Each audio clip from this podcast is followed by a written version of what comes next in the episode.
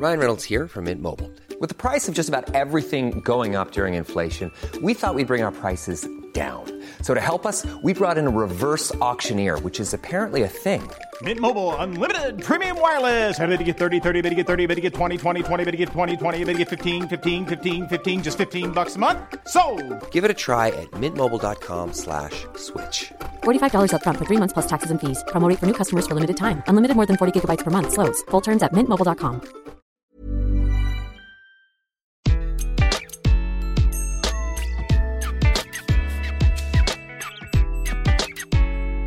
Bonjour, je suis Gaël Châtelain-Berry, bienvenue sur mon podcast Happy Work, édition spéciale. En cette période de deuxième confinement, je dois dire que je suis particulièrement heureux de vous proposer une interview très à propos, celle de Frédéric Play, le CEO de Plateforme SH. Son nom ne vous dit peut-être rien, mais croyez-moi, après cet entretien, vous vous souviendrez de lui. En effet, depuis la création en 2014 de son entreprise, qui compte aujourd'hui plus de 200 salariés, il fonctionne en 100% télétravail. Et ça marche. Il nous offre un regard unique et réaliste sur ce mode de fonctionnement et je pense que tout salarié ou manager un tantinet, angoissé à l'idée de repasser en 100% télétravail, devrait y trouver des solutions et de l'inspiration. J'espère que vous passerez autant de plaisir à écouter cette interview que j'ai eu à la faire. Je vous souhaite une bonne écoute. Bonjour Frédéric. Bonjour Gaël. Eh bien, écoutez, mille merci d'avoir accepté cette euh, interview. Je vais commencer tout d'abord, comme d'habitude, par vous présenter. Donc, vous êtes euh, français, même si vous vivez aujourd'hui à San Francisco, au soleil, comme on dit.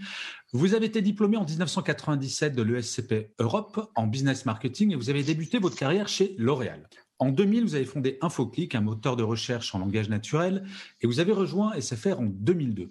Et vous avez fondé une agence digitale AF83. Enfin, en 2014, vous avez créé la société pour laquelle nous nous rencontrons aujourd'hui, Plateforme SH, qui est l'un des nouveaux champions français du cloud, avec des clients comme Orange ou Hachette, soit dit en passant, l'un de mes éditeurs, donc euh, je ne savais pas que vous étiez un prestataire pour mon éditeur, et qui est une société qui permet à ses clients de disposer d'outils de développement, de tests de déploiement et de gestion pour leurs applications web, en plus de l'infrastructure qui est fournie par des partenaires comme Amazon Web Services, Microsoft, Orange, Google, OVH.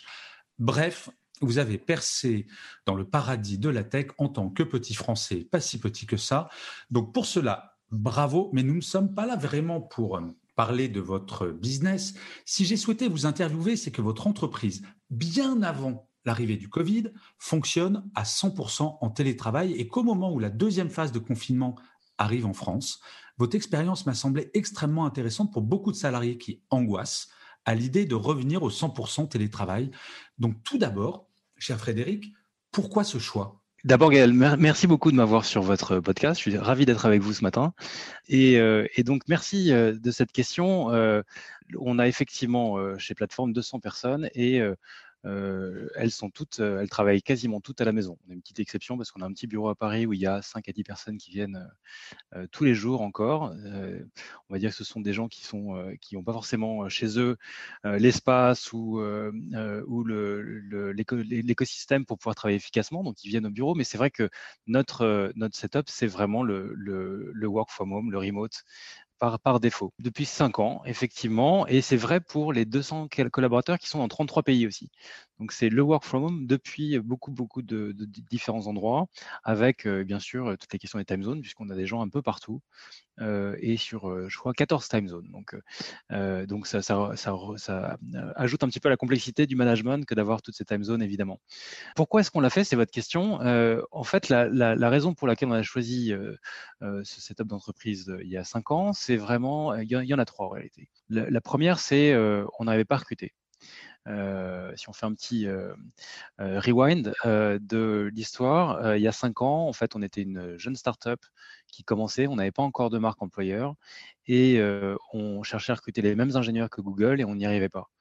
On était dans trois, dans trois géographies. La première, c'est Paris, bien sûr, où on a la maison mère, mais on était aussi déjà à San Francisco et puis aussi un petit peu à Londres. Et dans aucun de ces trois, de ces, ces trois grands centres, on arrivait à recruter. Pourquoi? Parce que dans ces trois hubs, on a une pression au recrutement qui est très difficile. On est en face de tous les gens qui réussissent. à Paris, en face de Criteo, Blablacar, pour ne prendre que. À Londres, Deliveroo. à San Francisco, Twitter, Facebook, Google, qui payent très très bien, qui sont très connus et qui ont une vraie capacité à manager les talents aussi. Donc bref, très dur de recruter, on n'y arrivait pas. Et donc on s'est dit, la seule façon, ça va être d'élargir en fait notre, spectre et de, recruter des gens qui travailleront à la maison un peu partout. Et donc ça, c'était une décision assez mûrement réfléchie qu'on a prise en, 2014, vraiment pour résoudre ce problème euh, de, fond qui était de, de, fait d'avoir de l'attraction et de malheureusement pas avoir assez d'ingénieurs euh, dans, l'équipe. Euh, il y avait deux, deux autres idées un peu sous-jacentes qu'on avait lorsqu'on a pris cette décision. La première, c'est que on voulait faire un business mondial. Donc dès le départ, on s'est dit on ne veut pas faire une société qui va euh, attaquer un premier marché. La, France aurait été évidente, puis un deuxième, puis un troisième. On s'est dit on va lancer un produit pour les développeurs. Et les développeurs, ils sont partout dans le monde. Et donc, on va faire un business où, on n'aura pas de, frontières géographiques. Et le troisième, c'est que en fait, on fait de l'hébergement web. On le fait très différemment des autres, mais on fait de l'hébergement web. C'est un business en fait où on peut avoir des problèmes à n'importe quel moment du jour, de la nuit, du week-end, et donc il faut faire du 24/7. Et le fait d'avoir cette time zone a fait qu'on a pu avoir une équipe de support qui en fait était tout le temps disponible, alors qu'elle travaille à l'heure de la maison. On a évité les astreintes. Euh, les astreintes pour une startup comme la nôtre, ça tue la boîte parce que c'est, ça génère de la frustration pour les équipes, ça génère du turnover euh, très fort. En fait, euh, les ingénieurs, en général, ils acceptent de venir dans la boîte en acceptant les astreintes. Et puis au, bout d'un moment, ils vous disent Bon, c'est super, j'adore, mais les astreintes, j'en peux plus. Donc, soit vous les perdez, soit vous trouvez une autre solution. Là, on, s'est dit On va faire un système qui va permettre de ne pas avoir d'astreintes. Donc, en plein milieu de la nuit, quand un Européen a un problème sur son site, il va créer un ticket de support urgent et au lieu de réveiller quelqu'un, ben, on a un Australien qui est en pleine forme, qui est douché, réveillé, frais, qui va effectivement prendre le ticket de support et qui va pouvoir répondre. Ça Follow the Sun, c'était aussi vraiment fondamental dans, dans la réflexion. Donc voilà, ces trois raisons font qu'en 2014, on s'est dit, on y va. Et, euh, et, puis maintenant, si on, si on regarde aujourd'hui, en fait, on, se retrouve avec une équipe de plus de 200 personnes en, work from home, euh, dans encore une fois 33 pays. Euh, je crois qu'on est 160 villes différentes euh, représentées sur la carte. On a un petit, un petit map monde avec des points pour chaque salarié. C'est très marrant parce que c'est très homogène. Enfin, je veux dire, on, couvre toute la carte. Même si on n'est pas très grand, on, est vraiment, vraiment très, très distribué. et, et on, a créé, je crois, une, une, une, équipe qui est heureuse, qui, est, qui travaille bien ensemble, qui, qui est très homogène avec une vraie culture malgré, malgré la distance. Mais justement, c'est ça qui est quand même très, très, j'allais dire presque perturbant. Comment est-ce que vous arrivez à mettre en place une culture d'entreprise alors que très probablement, vous avez des salariés qui ne se sont jamais rencontrés, voire qui ne vous ont jamais rencontrés, physiquement, s'entend alors oui et non, parce que donc, euh, donc bien sûr, on se parle tout le temps, tout le temps en ligne, euh, euh, alors via les vidéo calls, via les chats, via les emails, on a plein plein de moyens de communiquer nos, salariés. On communique beaucoup en fait, on se parle tout le temps. Donc en fait, on se connaît, même si même si on se connaît de façon digitale, on se connaît. je, je dois aussi ajouter que on, vit une période spéciale parce que là, on est en plein milieu de Covid, de confinement, et puis les annonces d'hier soir, euh, euh, euh, évidemment, rendent le, sujet encore plus prégnant. Mais être en work from home ne signifie pas ne pas se voir en physique. Nous, au contraire, on a, on a, donc on n'a pas de frais de bureau et cette économie qu'on fait sur les bureaux, on l'a utilisé pour euh, voyager plus et se, retrouver plus régulièrement. Donc très fréquemment dans, l'équipe, euh, chaque manager a un petit budget pour faire des, événements physiques et très fréquemment l'équipe se réunit. Alors soit toute l'équipe, ça c'est juste une fois par an parce qu'à 200 c'est quand même un vrai budget et c'est compliqué à organiser, c'est une grosse préparation.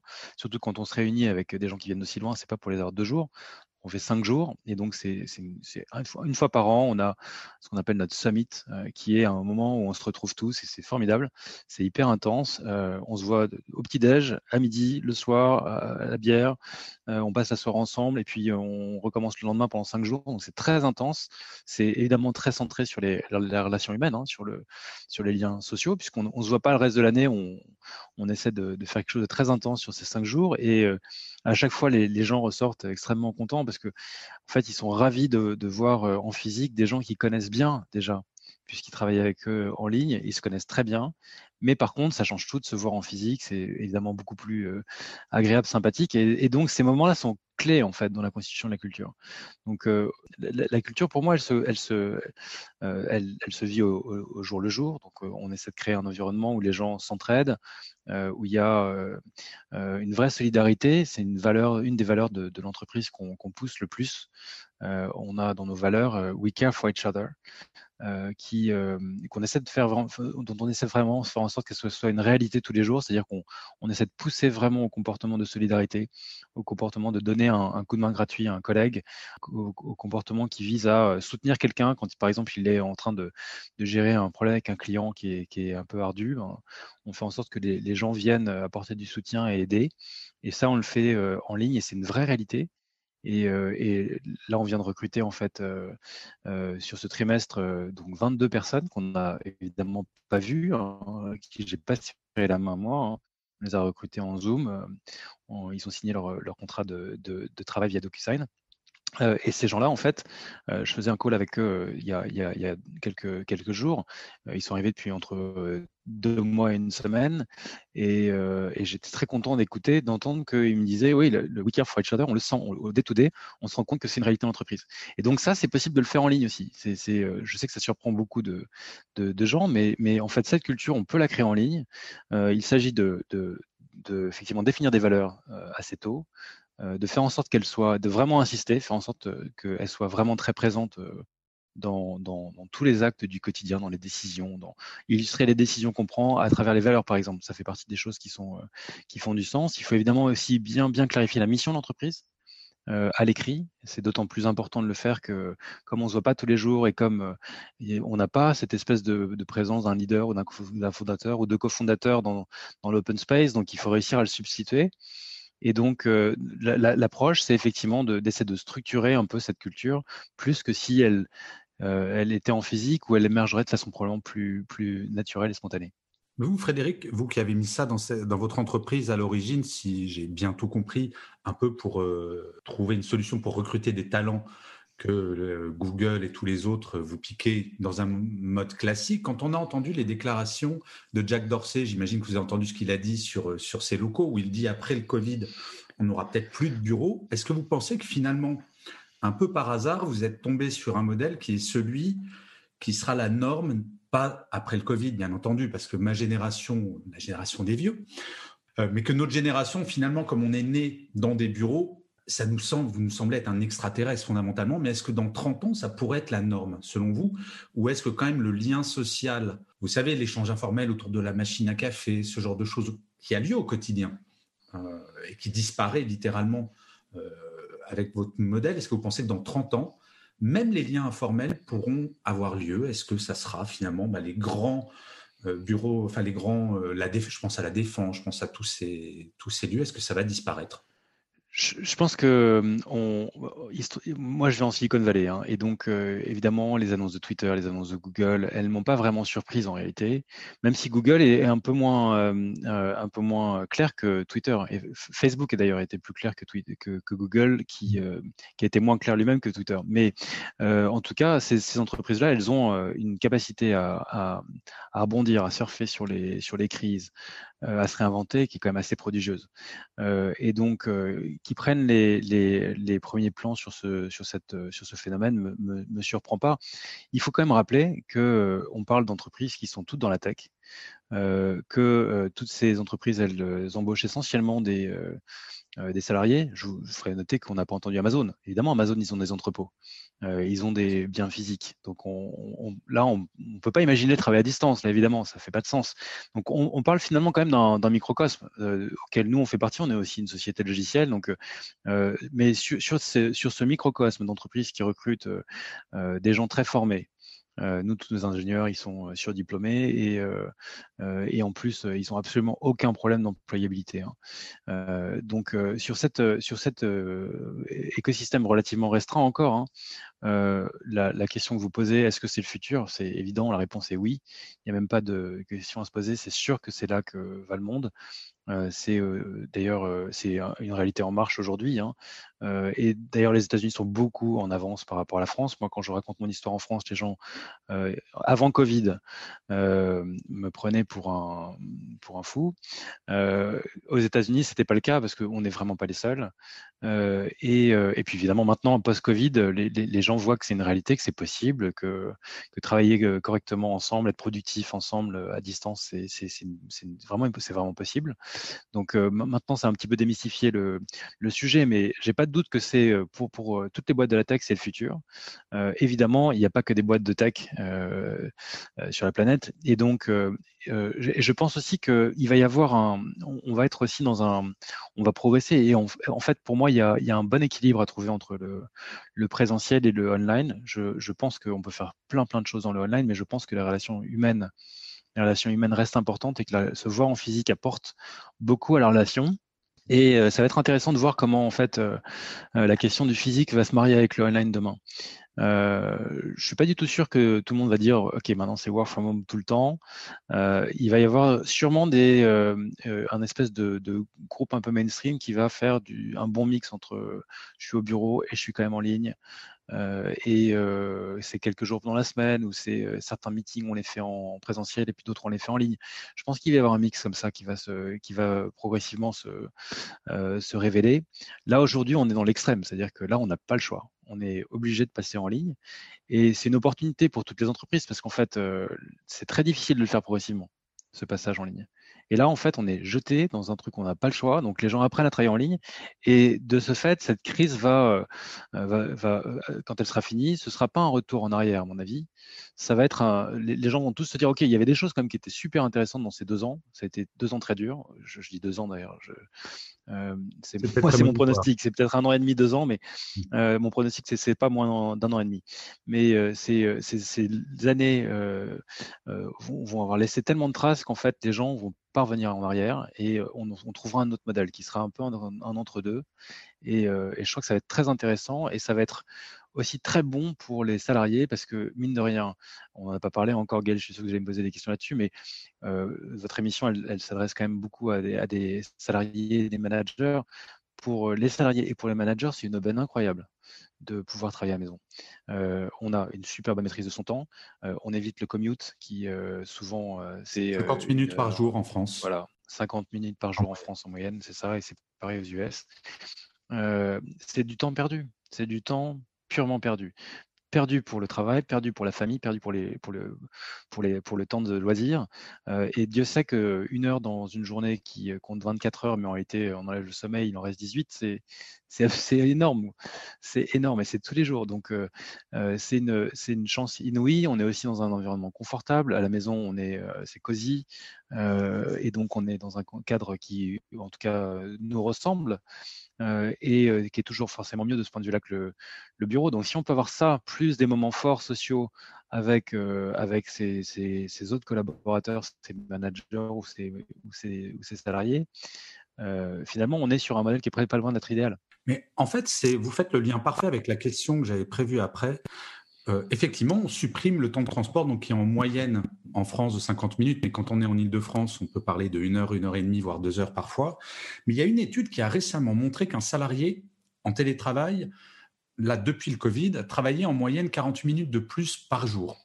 Alors, comment faire dans votre entreprise pour que les salariés conservent? Parce que j'ai l'impression que pour vous, l'équilibre vie privée, vie professionnelle, c'est pas un sujet qui vous est étranger. Vous y avez réfléchi. Comment est-ce que vous faites à distance pour faire en sorte que vos salariés ne travaillent pas 17 euh, heures par jour et finissent en burn-out. Non, c'est un vrai, c'est un vrai bon sujet, c'est une vraie bonne question, euh, et c'est vrai, c'est une évidence que euh, lorsqu'on est à la maison, on travaille plus. C'est sûr. Euh, votre étude le dit. Euh, j'en ai vu une autre il y a pas très longtemps aux États-Unis qui était menée par Atlassian qui montrait exactement la même chose. c'était pas 40 minutes, c'était plutôt 15, 20, 25 minutes en moyenne et selon les très différent d'ailleurs selon les, nationalités. Il y avait quelques nationalités qui travaillaient moins euh, et les Japonais travaillaient une heure de plus. mais les Japonais travaillaient déjà 9 heures par jour, donc c'est presque presque fou. Mais la réalité, c'est qu'effectivement, on travaille plus, on est tout le temps connecté, donc il faut savoir couper. C'est absolument essentiel de savoir couper. Et savoir couper, ça veut dire qu'effectivement, à la fin de la journée, il faut qu'on ait une discipline. Il faut une discipline, il faut une heure de début, une heure de fin, une fois que l'heure de fin est arrivée, il faut, sauf exception, couper.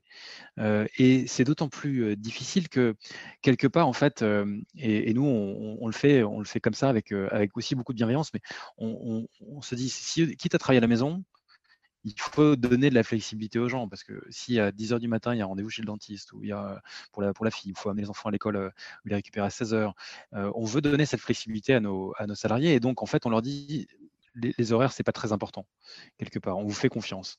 Mais en fait, le fait est qu'en disant ça, euh, il faut réussir aussi à dire attention, on vous fait confiance, mais en revanche, euh, euh, l'aventure chez Plateforme Message, c'est pas un sprint, c'est un marathon c'est sur la longue durée.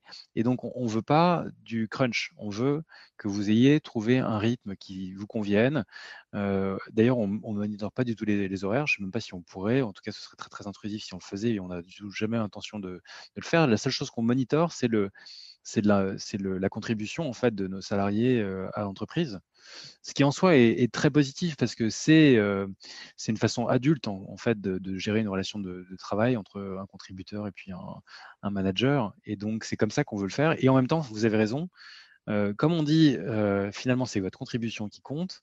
Il y a un vrai sujet sur comment faire en sorte de, faire en sorte que le travail ne déborde pas dans la vie de tous les jours, outre mesure. Et, et, ça, c'est à part, avoir des guidelines comme ça, qui sont de dire, il y a un moment, il faut, il faut s'arrêter et il faut avoir une hygiène de vie qui fait que on, a des heures de travail qui sont prédéfinies.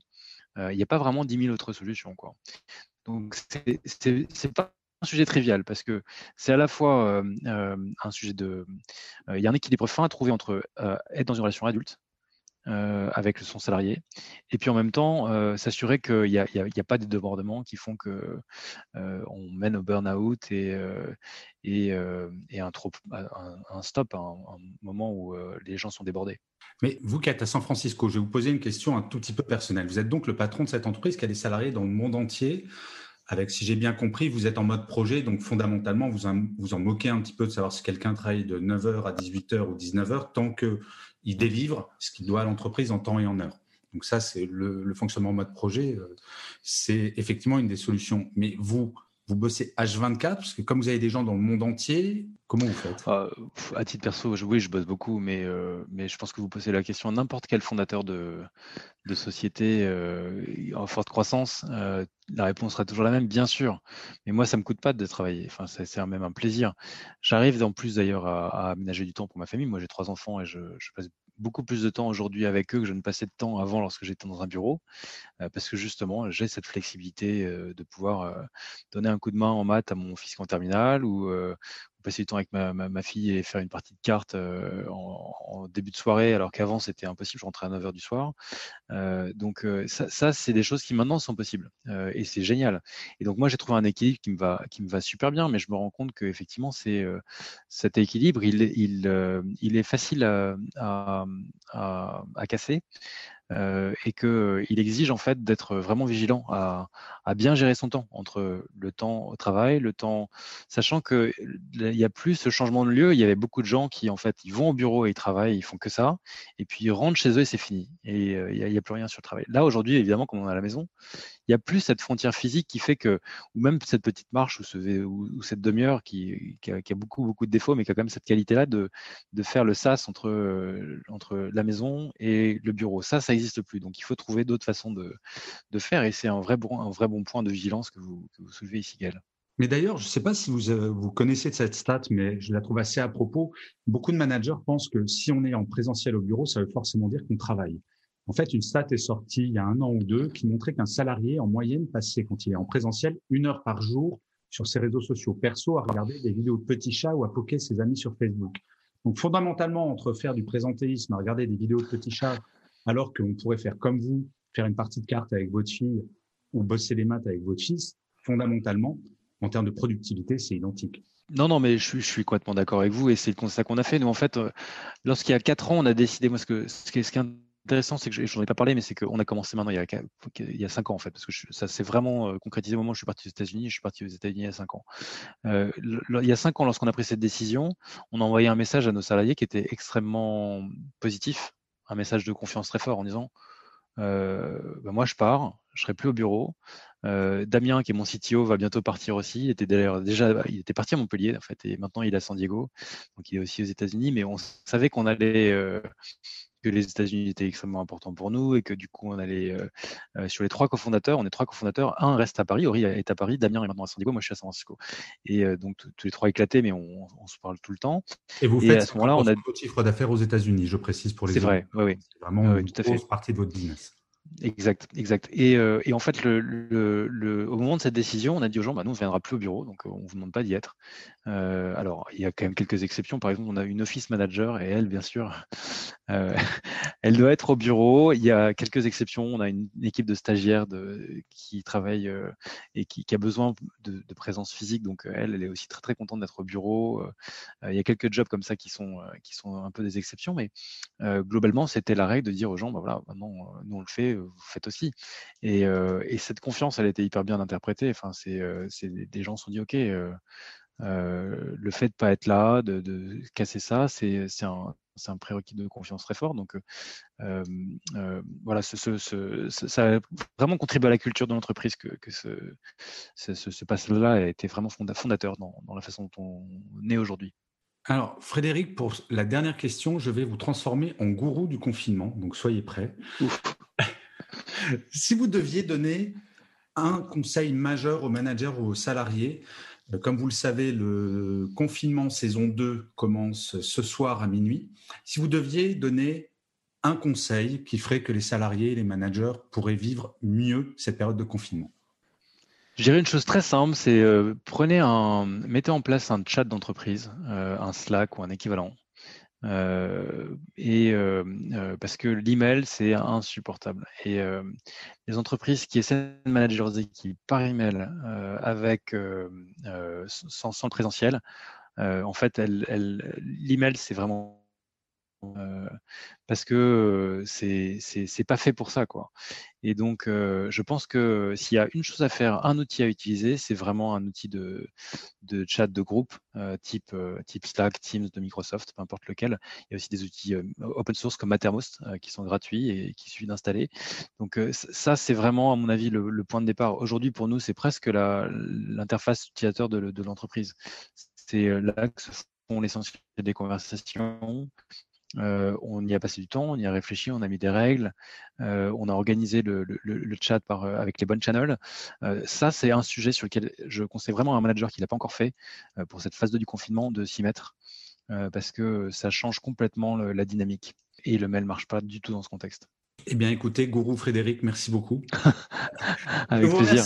Honnêtement, je vous remercie mille fois pour cette, pour cette interview ça fait très très envie, je dois bien avouer. Je trouve qu'au moment où beaucoup de gens angoissent à l'idée du confinement, entendre quelqu'un qui prend plaisir à cette organisation depuis la création de son entreprise, c'est un rafraîchissement et un petit rayon de soleil, voire un grand rayon de soleil. Donc mille merci, sachant que ce rayon de soleil vient de San Francisco, c'est cohérent. Donc Frédéric, encore mille merci et très bonne journée à vous, puisque chez vous, il est 9h du matin alors que nous approchons de la nuit par ici. Au revoir Frédéric, à très bientôt.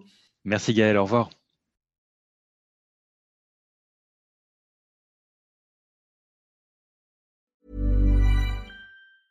Mom deserves the best, and there's no better place to shop for Mother's Day than Whole Foods Market. They're your destination for unbeatable savings, from premium gifts to show-stopping flowers and irresistible desserts. Start by saving 33% with Prime on all body care and candles. Then get a 15-stem bunch of tulips for just $9.99 each with Prime. Round out Mom's menu with festive rosé, irresistible berry chantilly cake, and more special treats. Come celebrate Mother's Day at Whole Foods Market.